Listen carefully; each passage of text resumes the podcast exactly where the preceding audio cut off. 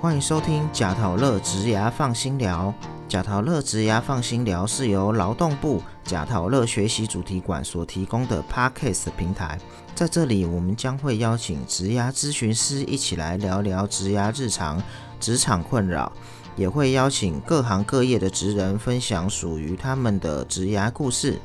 希望透过节目的陪伴，打造你的职涯地图，让我们成为你的职涯 GPS。如果您对我们的主题以及内容有兴趣，我们的节目在 Apple Podcasts、Sound On、Spotify、Google Podcasts 以及 KKBox 都可以收听哦。嗨，大家好，我是泽泽。受疫情冲击，许多中小企业劳工收入锐减，全国同步停课，高中以下学生在家自学，双薪家庭负担沉重。政府提供了纾困四点零方案。十五日起正式上线喽，包含劳工十万元低利贷款等等，许多方案能够帮助大家。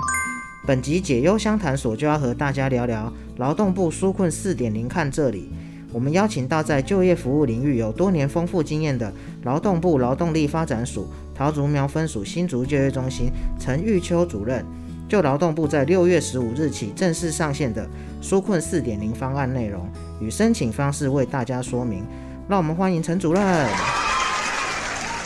各位听众，大家好，我是劳动部劳动力发展署桃竹苗分署新竹就业中心陈玉秋，欢迎大家收听贾陶乐植牙放心聊。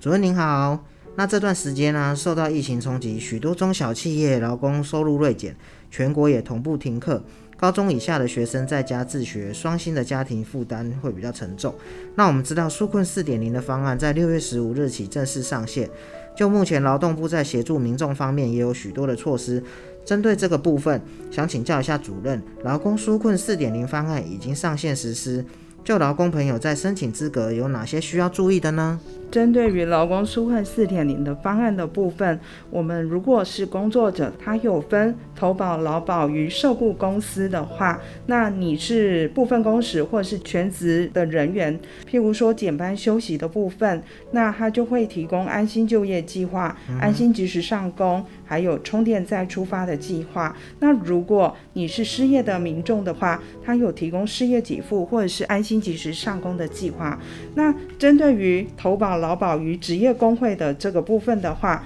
那劳动部有自营作业者及无一定雇主劳工的生活补贴，补贴的申请时间呢是从六月七日到七月五日。那劳保局表示是说，七月五号之前登录都有效，权益也不会受到影响。那为了避免网络上面的塞车，民众符合资格的话，那也可以晚几天再登录。是。那其实这边这样看起来啊，呃，因为目前可能大家在呃申请上比较踊跃，所以其实像主任这边所说明的，我们可以建议民众，那我们可以在呃过几天呢再上网去登录看看，也可以避免到一些塞车情况，会比较顺畅一点。那我再统整一下，所以当听众现在是受雇于公司的全职职员或是兼职职员，在疫情期间有遇到减班休息的情况，劳动部的纾困四点零中有三个计划可以协助你。有安心就业计划、安心及时上工计划、充电再出发三个计划。然后，当您是没有受雇于公司的自营业者，但是有参加职业工会并投保劳保，劳动部这边也有针对自营作业者或无一定雇主之劳工有一些补贴。我们还会遇到第二种情形是失业的民众，在疫情期间失业的民众，纾困四点零方案中也有提供失业民众的失业给付以及安心及时上工计划。补助申请时间为六月七日至七月五日。近期如果遇到网站塞车的情况，请大家在七月五日之前至劳保局医化服务系统申请。只要在七月五日前登录都有效。相信有任何不懂的问题，都可以上劳保局的网站查询。那符合资格纾困四点零资格的劳工有哪些可以申请的方式呢？劳保局的生活补贴发放，那可以分为两种方式。第一种是针对于去年已经完成申请的，今年由政府自动再次审核并且拨款，那另外一种是你今年想要新申办的，需要透过劳保局的医化服务系统线上申请。那在劳工纾困补助方案的部分，以六月七日开放。那因为人流比较多，所以会导致网络上面的塞车。就是说，如果说民众在这个部分可以过几天再登录，只要在七月五号之前成功上传金融账户资料，领取补贴的权益都是一样的。是。那这部分的话呢，想请主任跟我们大家稍微说明一下。那在申请的方式上，大概有哪几项呢？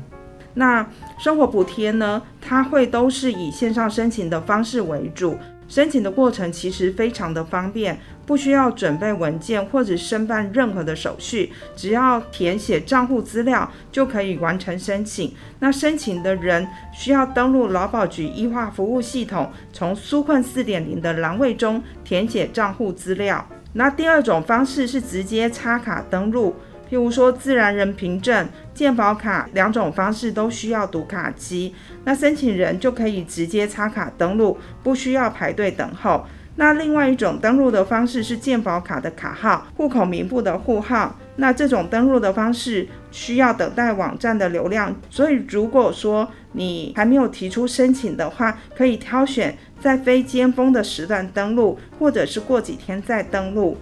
哇！那以上这些方式啊，真的还蛮多种选择的哈。如果说像我们有些人啊，可能他比较方便，就可以用线上的方式来去呃做申请。那想请问主任啊，为大家说明一下，自营作业者或者是无一定的雇主之劳工，在纾困四点零的时候，能够请领哪些补贴的金额呢？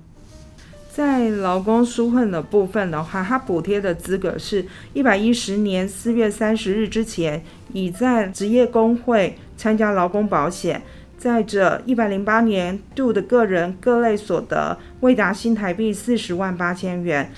还有就是为秦岭其他机关锁定性质相同的一些补助啊、补贴或者是津贴，是。那生活补贴的一个金额的部分的话，它是以一百一十年的四月份月投保薪资。没有超过两万四千元的劳工，每个人补贴新台币三万元。那一百一十年四月份月投保薪资是超过两万四千元的话，及他的月投保投保薪资的等级是在两万五千两百元以上的劳工，他每个人补贴的新台币金额是一万块。是哇，那这样子的话，他其实补贴的资格啊，跟一些生活补贴的一些金额上面，其实有蛮多的一些可以帮助民众哦。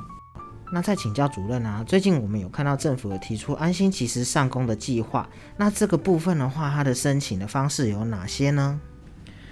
嗯，安心及时上工的计划最主要是因应严重特殊。传染性肺炎 （COVID-19） 对国内就业市场的一些影响。那透过安心及时上工计划呢，可以协助一些受疫情影响的劳工参与政府提供的一个符合公共利益的一个计时工作，然后并合给工作津贴跟防疫津贴，来降低薪资减省对于他的生活上面造成的一些影响。那他的申请的资格是年满十五岁以上的。劳工，你可以向公立就业服务机构申请登记。第一个是具有中华民国国籍，或者是你跟中华民国境内设有户籍的国民结婚，且获准居留依法在台湾工地区工作的一个外国人，大陆地区人民、香港居民或澳门居民。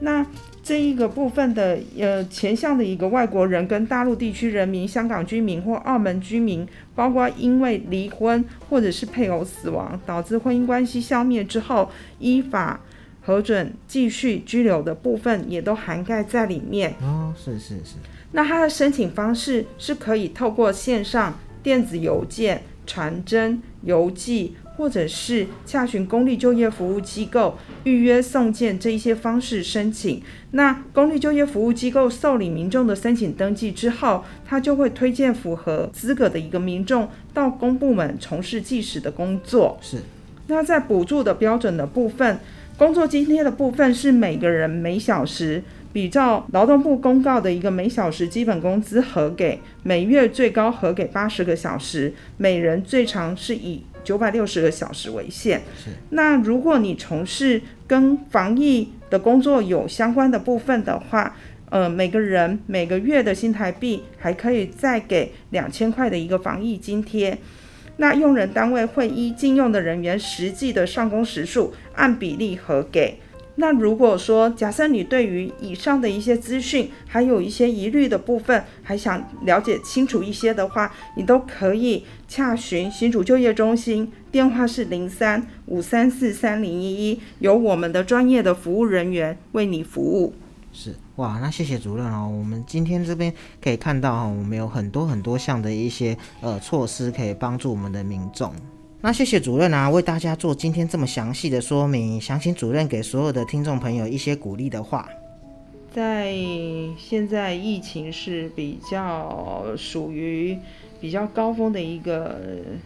阶段，那其实大家在面对这一些问题的时候，或许有一些些的混乱，